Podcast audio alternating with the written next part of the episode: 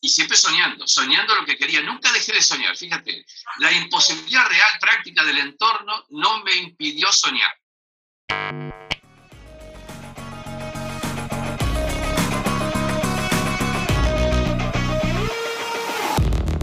Bueno, aquí estamos otra vez en Los Consentidos y esta vez me encanta porque yo hace cinco seis años comencé a, meterme a la red y a ver sus redes, sus videos, todo lo, lo que Néstor Braidot hace para la ciencia, para la neurociencia, para los demás.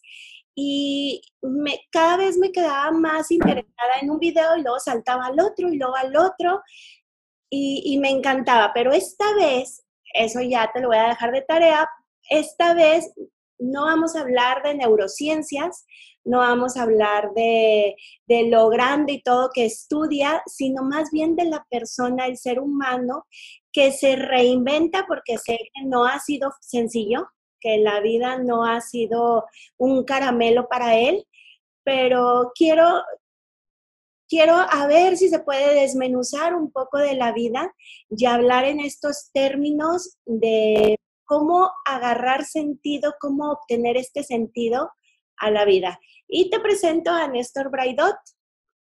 Aquí lo estamos viendo. Es un gustazo, un gustazo eh, estar en comunicación con él y de verdad, de, todo corazón, sabes que es un gustazo. Este, en dos, en dos adjetivos me gustaría que te presentaras.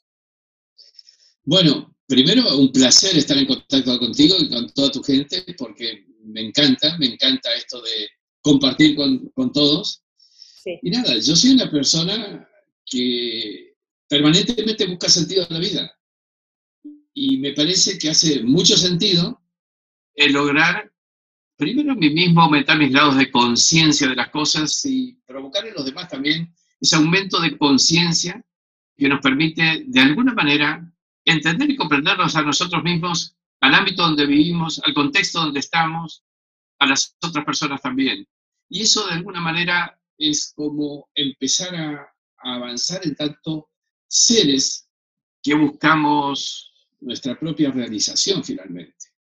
Y esa realización te hace sentir equilibrado, a gusto, y eso es lo que me empuja en la vida. Y me ha empujado todo el tiempo en que he avanzado sobre distintos temas y necesariamente eso requiere ir de alguna forma recreándonos permanentemente. De alguna manera creo que esto sintetiza un poco, Ana Cristina, lo que me está planteando. ¿En qué momento hay este despertar de decir, quiero realizar esto, dedicarme a esto? Porque si bien no, viene de una carrera eh, académica que que nos hable tanto de la profundidad del ser humano. Pero ¿en qué momento hay que despertar? Mira, yo te diría que yo tuve una sucesión de despertares y creo que todos tenemos sucesión de despertares. Yo nací en un pueblito muy pequeño, muy pequeño, y siempre digo, a 800 kilómetros de la universidad más cercana.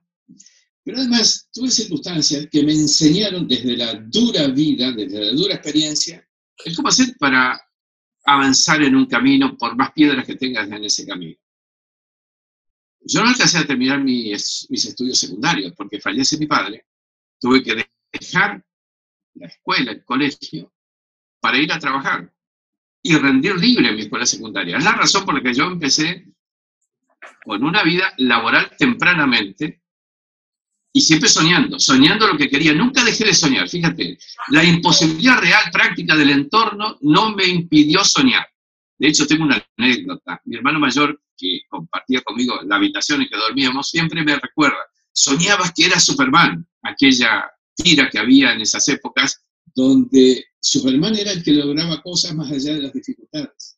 Lograba cosas con cualidades superiores, bueno, finalmente transcurrieron un par de años y en algún momento el sueño se hizo realidad, porque una organización en la que trabajaba de alguna manera creyó en mis potencialidades y me becó para seguir estudiando en la universidad.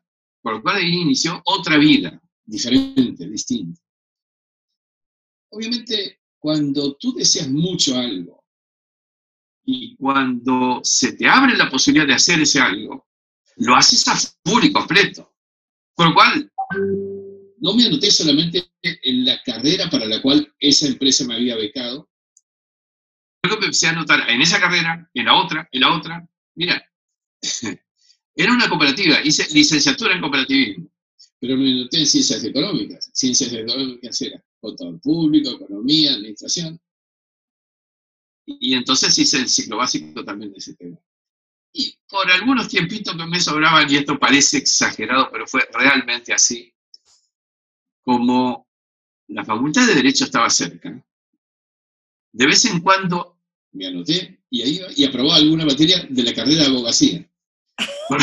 Con lo cual, una locura total visto desde este punto de vista, pero fue el desequilibrio de esa aspiración contenida durante un par de años que explotó cuando me encontré en el medio de una ciudad cuya principal actividad era la universidad. Y eso fue de alguna manera, fue otro darte cuenta y otro cambio, otra, otra, otra recreación finalmente. Wow, ¿y cómo, cómo pasar? Porque si bien ahora de, los números, de la economía, de, todo esto, a la profundidad del ser humano, sus pensamientos, eh, la, atracción, etcétera. O sea, ¿cómo fue ese brinco? Porque pues, los números nos dan para mucho, pero no me habla de la potencialidad del cerebro. Totalmente. Por eso digo que ah, tuve varias recreaciones a lo largo de la vida porque justamente luego de terminar esa carrera muy numérica, muy racional, muy lógica, aparecieron otras oportunidades. ¿Derivadas de qué? Del darme cuenta de que no siempre eso que los números, la racionalidad, la lógica, no siempre daban resultado. No siempre las fórmulas que había aprendido daban resultado. No siempre las recetas tenían éxito cuando las aplicaban. Entonces inició un camino, un camino de investigación en la búsqueda de soluciones, en la búsqueda de alternativas de por qué esto así. Voy a decir, fueron experiencias diferentes. Algunos caminos que inicié tempranamente no me dieron la solución. Pero en algún momento se produjo algo recibo una invitación de la Universidad de Salamanca de España a dictar un programa. En realidad la invitación fue para ir tres meses, solo tres meses, para dictar un curso a raíz de que me habían escuchado en una actividad que había hecho gratuitamente en alguna actividad, me acuerdo, en el Universitario de Empresa Universidad de Oviedo, en Asturias. Eh, pero bueno, luego de los tres meses, la universidad me dice, bueno, que nos interesa que te, quedes un, tiempo más. Entonces, de la licencia que había de alguna manera obtenido para poder ir a esos tres meses en la entidad en la que trabajaba, eh, tuve que hacer acomodamientos y alargar un poco esto hasta que finalmente me fui de la empresa y me dediqué. Pero ¿sabes cuál es el factor importante? Y esto siempre lo digo. Muchas veces cuando tú aspiras y buscas las cosas, yo diría, y lo voy a decir una expresión que más de uno me va a comprender. El universo hace cosas como para que te tropieces casualmente o causalmente con aquello que buscas. Yo quiero explicarles a la gente que la cátedra que yo desempeñaba por esa invitación en la Facultad de Economía y Empresas, todo número, toda economía, toda lógica, toda racionalidad, estaba con la, con la Facultad de Medicina muy cercana. Y en el medio, un cafetín, de esos cafetín de universidad, cafetín de parado, por cierto, y a media mañana siempre coincidíamos a tomar el café de media mañana entre los que salíamos de economía y empresa y los que venían de medicina. Con una gran ventaja. El primer instituto de medicina que estaba cercano al cafetín del Oviedo era el Instituto de Neurociencias. Y esa coincidencia en el cafetín del Oviedo entre los que venimos de economía y los que venían de neurociencias hizo que las conversaciones eran un entremezclamiento de la problemática de una y la problemática de la otra. Y eso fue la semillita, esa fue la causalidad por la cual nueva reinvención. Me di cuenta que por ahí había un camino de solución. Y la verdad es que a esa edad, siendo profesor de una universidad tan importante como Salamanca, tuve que entrar a ser estudiante de la universidad. ¿Por qué? Porque tuve que ponerme a estudiar neurociencia cognitiva, neurobiología del comportamiento, y eso fue un capítulo apasionante, dificilísimo. Porque todas esas asignaturas, neurociencia cognitiva, neuropsicología del comportamiento, la verdad, se dictaban para médicos, neurólogos, psiquiatras. Y viniendo de una disciplina tan diversa a estas, la verdad que fue un cambio muy fuerte y en un entorno muy complejo en el que hubo que aprender el nuevo idioma, el idioma de la neurociencia. Y esa fue esa nueva recreación que tuve que hacer para entrar en un mundo científicamente complejo, importantísimo, pero fue una renovación de los conocimientos que tenía hasta ese momento. Y eso me cambió, porque empezamos a entender que para decidir bien en aquel ambiente racional, lógico que veníamos trayendo de antes, había que incorporar el conocimiento de cómo funciona el cerebro. Es decir, de qué manera se comporta, cuáles son los parámetros de una decisión vistos desde el funcionamiento cerebral, las conductas, y así apareció toda la serie de trabajos sobre neurociencia aplicada que trabajamos a continuación de ese, ese gran desafío de, de inmersión en una disciplina nueva. Wow. ¿Qué, tanto eh, fluyes? ¿Qué tanto fluyes en la vida? Porque, bueno, te pusieron eh, a la mitad de, donde estaba la Academia de Medicina y, y, ahora, bueno, con todo el conocimiento que has generado, con todo lo que has estudiado, investigado y todo, pues es muy, eh, sabes para dónde y todo, pero en el Néstor de, de aquellas épocas, qué tanto podías fluir y ahorita cuál es el cambio o no hay cambio. Mira, yo te diría algo que pasó que es muy importante y te voy a decir, quizá tan importante como esa reconversión o recreación de esa inversión en las neurociencias. En algún momento de este trayecto comencé inicialmente con uno y luego siguieron otros, viajes a la India. Mm. Para mí, esto me cambió sustancialmente desde el punto de vista del ser, más que del conocer. Ah, viajes a la India que no fueron turísticos, quiero ser muy claro, yo no conozco los monumentos turísticos de la India, no conozco el Taj Mahal, por ejemplo, pero conozco la la India de la profundidad, el sur de la India. Hice vida de ashram. Para quienes quieren saber, ashram es el ámbito de un avatar. Avatar es un líder espiritual.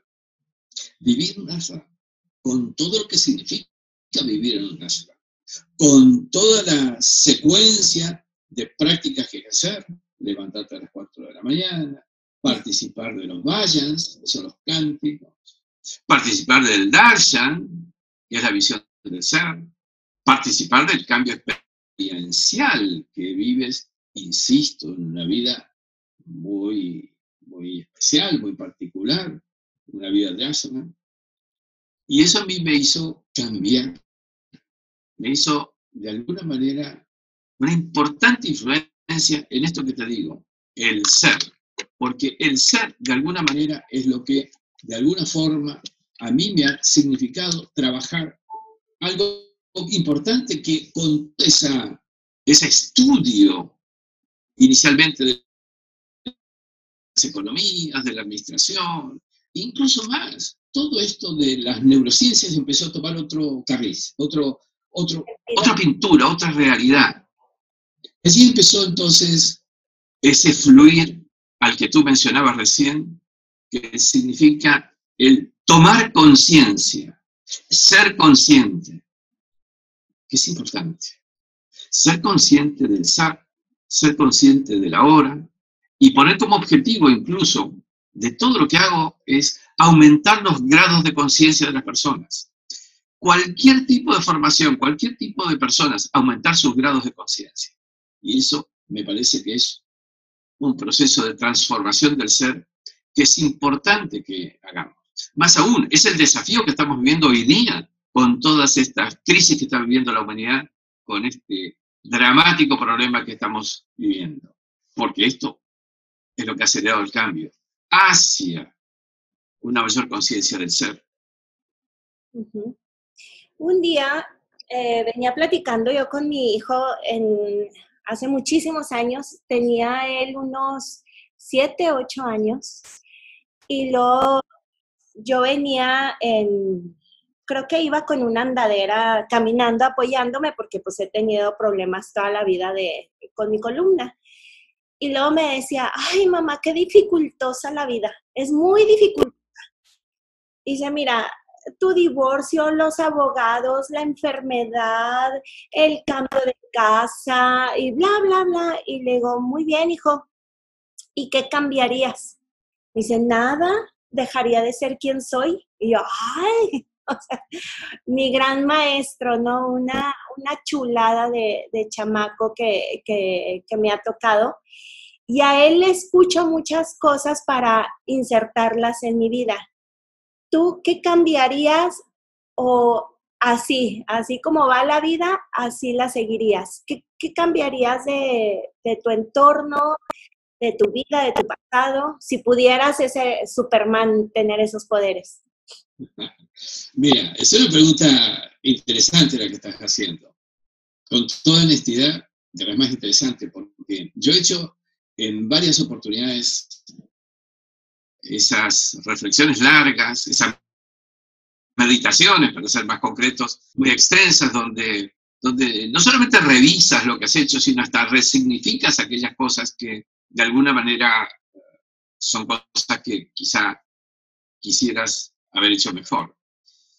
Pero como yo tengo la práctica de resignificar permanentemente, cambio las memorias, ajusto las memorias. Todos tenemos experiencias positivas y también experiencias negativas. Cosas que hemos hecho bien y que estamos haciendo bien, cosas que hemos hecho mal y algunas que por ahí en el presente también lo hacemos de esa misma manera. Pero lo que es importante, y por eso digo aumentar los grados de conciencia, es que sepamos que podemos resignificar aprendiendo de lo que bien y de lo que no bien hacemos. Si tú me dices en una mirada retrospectiva, me cuesta creer que yo podría encontrar algo que cambiar. Incluso más, te voy a decir algo que es muy delicado, pero que pido por favor que se me entienda acabadamente. Yo lo he puesto como en algunas de mis clases. La misma muerte de mi padre a los 15 años, obviamente es una circunstancia dramática desde todo punto de vista, en cualquier caso, más en las condiciones en que he relatado que ocurrieron, donde instantáneamente la primera impresión es, se troncharon todos tus sueños ante la imposibilidad de continuar con lo que estaba soñando. Sin embargo, yo hoy, habiendo meditado fuertemente sobre el tema, hoy puedo decir que estoy aquí haciendo lo que hago, que me apasiona, es porque mi padre falleció de. Es consecuencia de aquello. La vida, en definitiva, te pone por delante cosas muchas veces dramáticas como esta. Y hoy en el mundo que estamos viviendo hay muchas cuestiones dramáticas similares que están ocurriendo. Pero tiene un sentido. Además, la vida no es la cronología de perdurabilidad en el estado en que nos estamos viendo en este momento. La vida es otra cosa superadora de esto. Pero también hay que decirlo.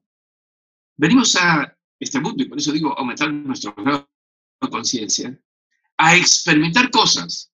Y muchas veces aquellas cosas no tan buenas que experimentamos. Y muchas veces aquellas cosas que no hacemos tan bien es para que aprendas, para aprender a hacerlo bien. Por eso digo que tu pregunta es una pregunta inductiva a una reflexión superadora de decir cambiaría tal cosa cual, cual cosa. Porque creo que estamos ante una realidad que nos permite entendernos mejor. Y desde esta comprensión mejor tendremos la oportunidad de encontrar un camino en el que no solamente hay que transitarlo cómodamente, sino que hay que aprender a superar piedras. Y muchas veces son piedras grandes. A muchos nos ha tocado piedras muy grandes. Pues hay que aprender a sortearlas, que ese es el desafío que tienes en la vida. Y es el agradecimiento continuo, ¿no? A, lo que sea. El agradecimiento continuo. Yo digo, mientras hoy abra los ojos, ya la hice. Ah, ya, ya todo va continuando y todo se va haciendo bien. Este, de todo esto padre y, chido que se puede manejar y vivir en, la vida, ¿qué es lo que no mm, acepta o más bien qué es lo que te hace enojar y decir, a ver, permítame, esto no se vale? Si hay cosas. Mira, tú has dicho una palabra antes que quiero remarcarla fuertemente porque me parece que es importante. El agradecimiento por todo. La gratitud, desde el punto de vista de mis últimas investigaciones, la gratitud implica reconocer logros. Incluso más, tenemos que tener gratitud respecto de las metas que nos ponemos por delante. Porque en el mundo cuántico la gratitud es reconocer la realización de aquello que queremos realizar. Luego, debo decir que hay algunas cosas que sí, no me enojan porque he aprendido a que el enojo no es positivo para nadie, y menos para quien se enoja. Por más causa razonable, importante que tenga uno para enojarse con algo. Simplemente decir, me produce incomodidad cuando hay engaño, cuando hay, por ejemplo, una violación de valores, de ética que tiene que tener la vida. Por eso es importante que de alguna manera nosotros tengamos esa asunción de los que estamos dispuestos a respetar en todo y cada una de las cosas que hagamos. Ciertamente que los valores no son solamente una altruista expectativa de hacer las cosas de una determinada manera. El respetar valores, y eso lo aprendí mucho en la India, respetar valores significa dar posibilidad de concreción, de cosas concretas, pero que tienen una validación universal y un apoyo para que efectivamente lo logres. Valores no significa solo altruismo en, sino significa que las cosas en términos mucho más y apoyable por el conjunto, por el otro. Esa es mi reflexión a tu, pregunta, comentario que has hecho. no me imagino cómo eres como papá. O sea, imagino, ¿cómo, ¿cómo, educas? Bueno, educabas eh, regañabas o, como marido, o sea, ¿cómo eres? O sea, filosófico o, al grano o, cómo? ¿Cómo, ¿Cómo te describirías en esa faceta? Porque te conocemos en esta otra faceta, pero en la más íntima, ¿cómo eres? A ver, mira, déjame poner tips de, manera tal de que puedas quizá eh, conformar tu propio concepto o el propio concepto de la gente que, esto está viendo. En primera instancia, habiendo vivido lo que yo he vivido, desde el punto de vista de sentir la carencia, de la imposibilidad de hacer las cosas que tenía en mi imaginación como primerísima prioridad, lo primero que hice, yo no quiero decir que esté bien ni esté mal, simplemente lo primero que hice fue darle a mis hijos todas las cosas que para continuar con su formación podía darles. Todo lo que yo no he tenido. Pues yo voy a reconocer tú ves aquí detrás una biblioteca inmensa, debe ser la mejor biblioteca de neurociencias aplicadas que hay en muchas partes del mundo, porque durante todos estos años me tomé la libertad de invertir en esto lo necesario para tener todo a disposición. Sin embargo, yo recibí mi tercer título universitario sin haber comprado un libro para estudiar. Estudié por bibliotecas. Por las bibliotecas de la universidad, las bibliotecas públicas. Lo primero que hice fue a mis hijos darle todos los libros y el material de estudios habidos y por haber para cualquiera de sus años de formación. Eso fue un primer elemento, quizá, insisto que yo no estoy valorando que esto es ni lo más positivo, ni, simplemente es una, un reconocimiento de lo que hice. Lo segundo, sí, me di cuenta por mi historia que la formación, sobre todo de un niño, de un adolescente, no puede quedar limitada a la formación que las metodologías tradicionales, las restricciones incluso en cuanto a amplitud puede tener el sistema de educación que en el país en que estés te brinda. Con lo cual, lo que me preocupé es darles formaciones adicionales complementarias. Ellos recibieron desde niños formaciones en este tema. En esa época estaba muy importantemente desarrollado el tema de programación neurolingüística, pues se formaron en este tema. Y de alguna manera eso, eh, de alguna forma, complementa la formación de las personas. Debo reconocer que fui un tanto exigente, sí, porque mi formación fue de esas características, de una autoexigencia por un lado y de una exigencia por los ámbitos en los que transité, de joven y de adolescente incluso. No sé si hoy cambiaría ese nivel de exigencia con ellos que he tenido, porque hoy estoy en otra etapa, mi querida Ana Cristina. Hoy tengo una nieta. Sí. que para mí me cambia la vida. Y no puedo hablar de ella sin tener un impacto emocional como estoy teniendo en este momento. Y eso implica un cambio sustancial para todo, para todo. Por eso es que, de alguna manera, uno la experiencia en cuanto a los hijos y ahora esa prolongación de ellos mismos hacia una tercera generación. Ese es un poco, si quieres, una síntesis de vida desde el punto de vista de lo personal. Y decirte que afortunadamente tuve una pareja que más allá de las dificultades, como todas las parejas tienen en el mundo de hoy día, pero hace más de cuatro décadas que me viene acompañando en todo este, este proceso. Y eso ya es un mérito importante, muy importante. Aplausos. porque vivir en un contexto donde mi prioridad siempre estuvo en esta temática que tú conoces y trabajar tan intensamente en esto, que es mi pasión, también es cierto que implica una exigencia de quien te acompañe en aceptar que los tiempos a veces son escasos para todo. Pero afortunadamente, y sobre todo en los primeros tiempos, fue una compañía de viajes y de alguna manera significó la oportunidad de poder, de alguna forma, ir haciendo ambas cosas al mismo tiempo.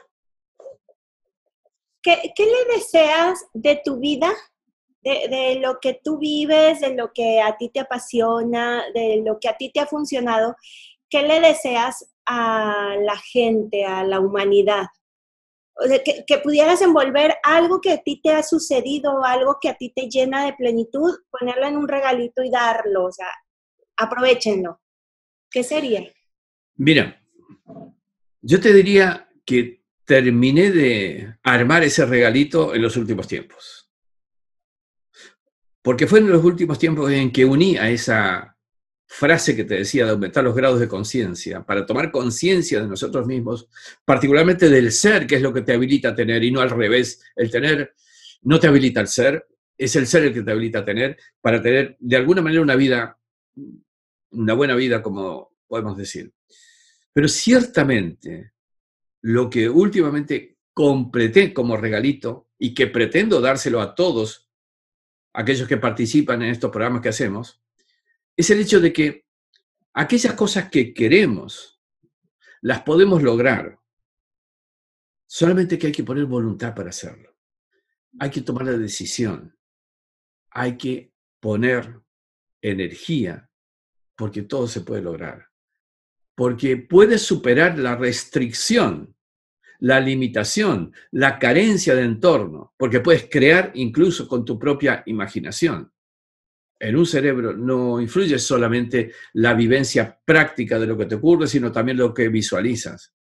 Yo aprendí a soñar, porque no me quedó más remedio en esa temprana juventud que soñar aquello que quería, superando la imposibilidad de la realidad que me entornaba. Y sueño tras sueño, me he dado cuenta que el sueño, en definitiva, el crear desde la visualización anticipatoria de lo que quieres, eso significa empezar a lograrlo. Y hoy por hoy, con lo que estamos estudiando del mundo cuántico, sabemos que poner tus metas, tus sueños, en ese mar cuántico de infinitas posibilidades, te puede permitir concretar esas posibilidades. La idea es que el ser humano tiene capacidades que aún no hemos terminado de descubrir, pero que en el camino del descubrimiento nos estamos dando cuenta de que esas son posibilidades de nueva generación.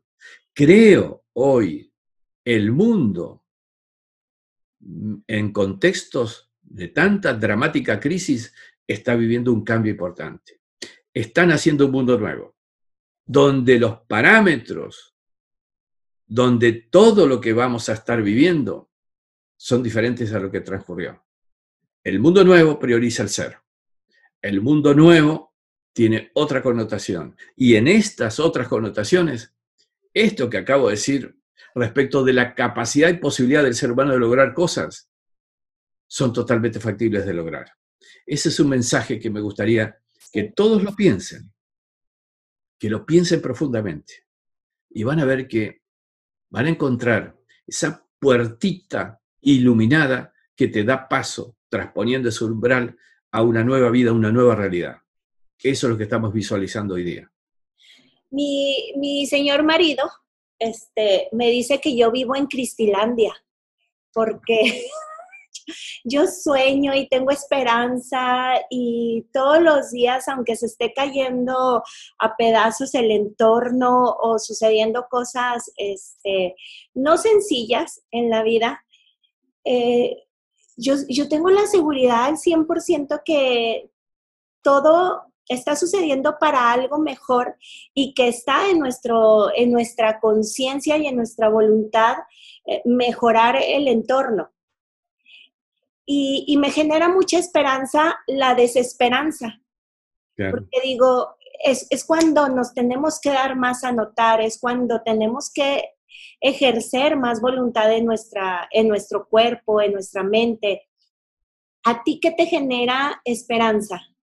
O sea, o, el caminito, o sea, para que no quede en ese, este, Landia, o, que, quede en lo que no se va a suceder? ¿Cuál es el caminito a que sí funcione?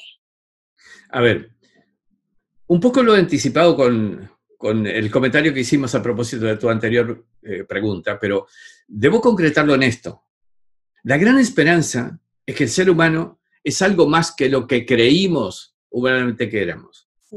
No somos seres humanos con alguna experiencia espiritual. Yo creo que somos seres espirituales con experiencias humanas. Porque finalmente a ese nivel de reflexión quiero llevarlos.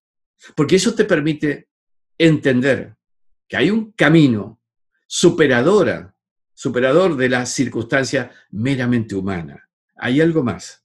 Y ese algo más es la luz que te lleva a ese destino de otras y nuevas y diferentes y apasionantes posibilidades. Creo que ese es el camino.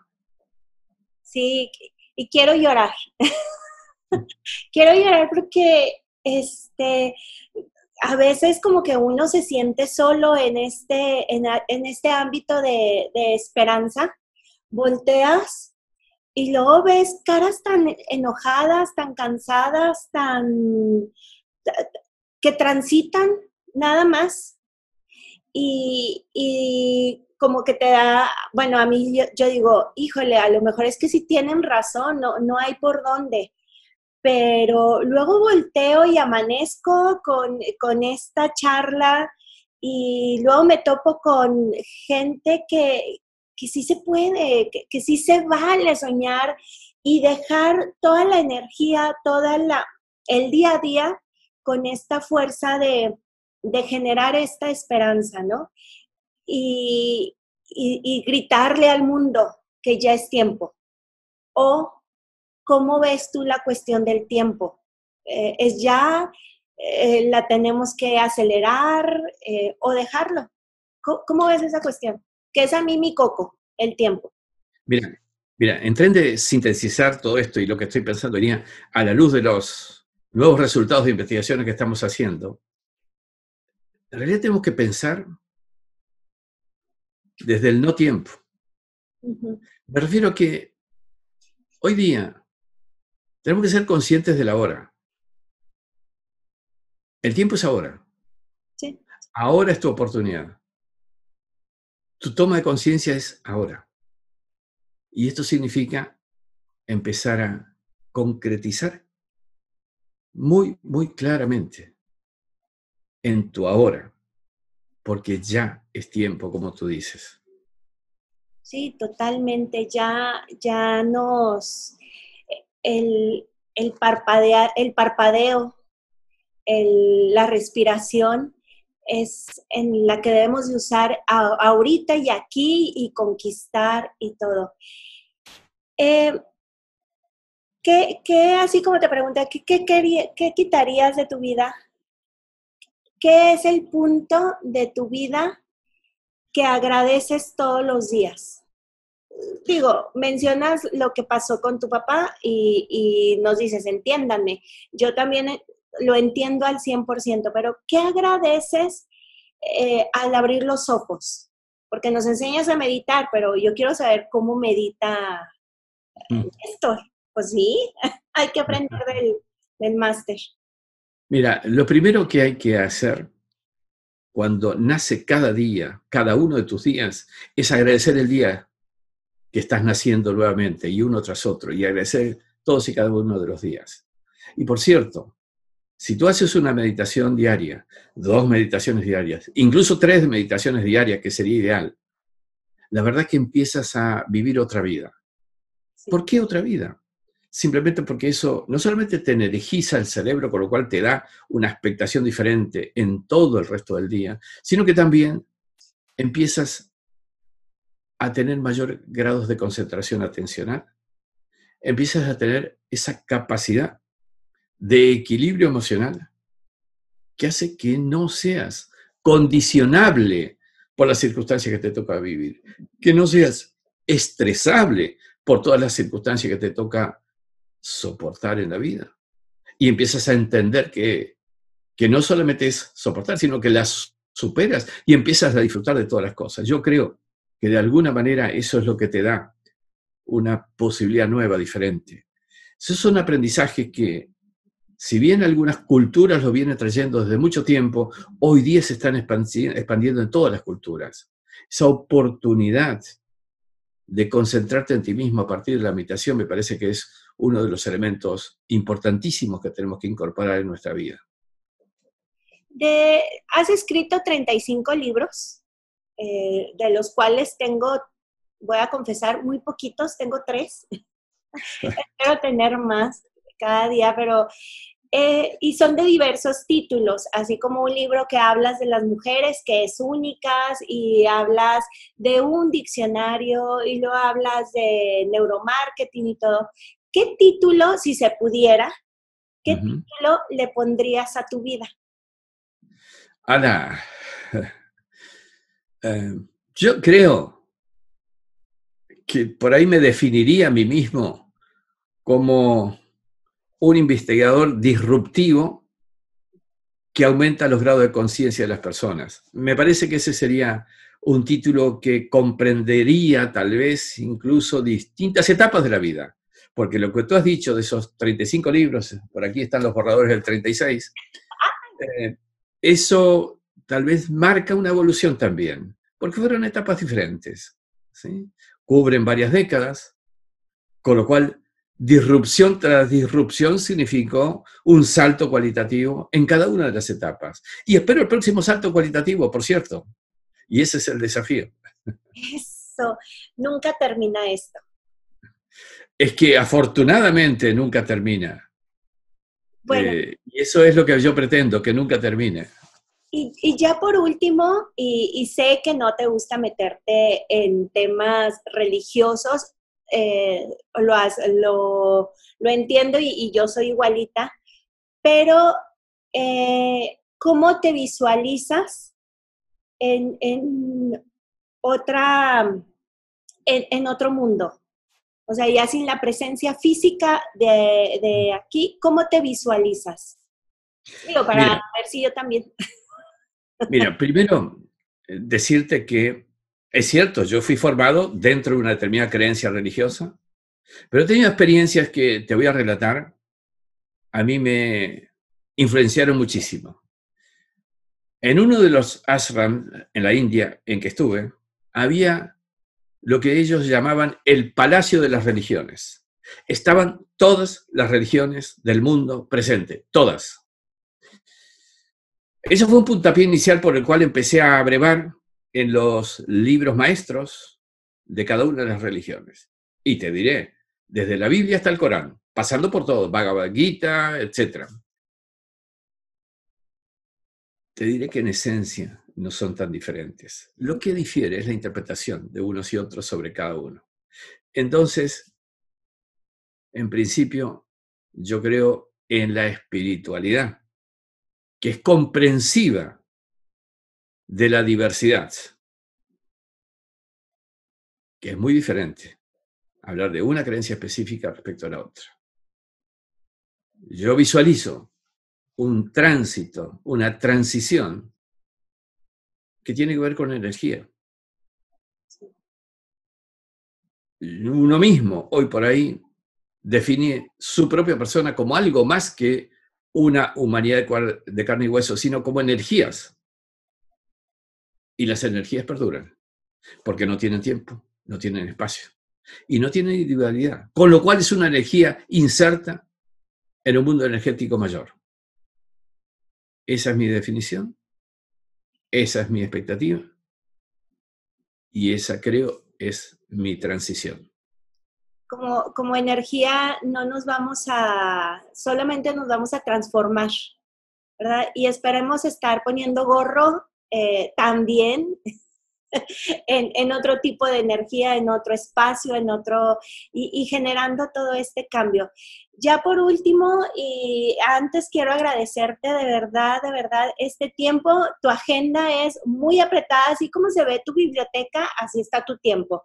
Total, totalmente apretado y todo. Es un gozo, es un disfrute eh, platicar así, con, así contigo.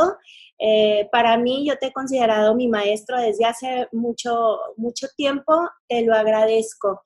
Y quisiera saber qué, así ya en resumen, algo que nos quisieras compartir de lo que a ti te genera eh, bastante alegría, de cuál es tu fuente de alegría creo saber la, respuesta por todo lo que estás diciendo, pero tu fuente máxima de alegría que nos la compartieras para nosotros llevarnos este último, último aprendizaje. A ver, en primera instancia decirte que cada uno de nosotros tiene que tener su pasión. Sí. Su deseo y su vida alrededor de aquello que te apasiona porque no hay mejor alegría que estar haciendo lo que te apasiona. Por cierto, hay formas de que uno estimula para de alguna forma sentirse predispuesto y demás, pero esencialmente te diría que busquemos lo que nos apasiona, que encontremos nuestro elemento y lo sigamos. Y lo sigamos con fuerza, con énfasis porque eso es lo que nos da, además, pasión por la vida, que es lo importante. Encajar con nuestras pasiones. No, pues muchísimas gracias, muchas, muchas gracias, es, un placer y eh, vamos a estar ahí siempre, siempre en contacto, ya soy una chincha ahí que se pega, entonces, este, estamos en el camino y mil, mil gracias por compartirnos en este programa de consentidos tu sentido que te hace vivir tan plenamente. Te lo agradezco de corazón. Mil, mil gracias. Mira, déjame hacer una frase asociada al título, con sentidos. A ver, el compartir da sentido a la vida. Con lo cual soy yo el que agradece que este compartir me haya, me haya dado un sentido a mi vida. El aprendizaje no es suministrado del maestro al alumno, no solamente.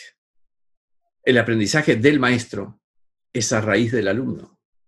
Con lo cual, tampoco, tampoco debe quedarse en esto que tú has dicho. Gracias a ti por haber, con tus preguntas, provocado en mí un aprendizaje.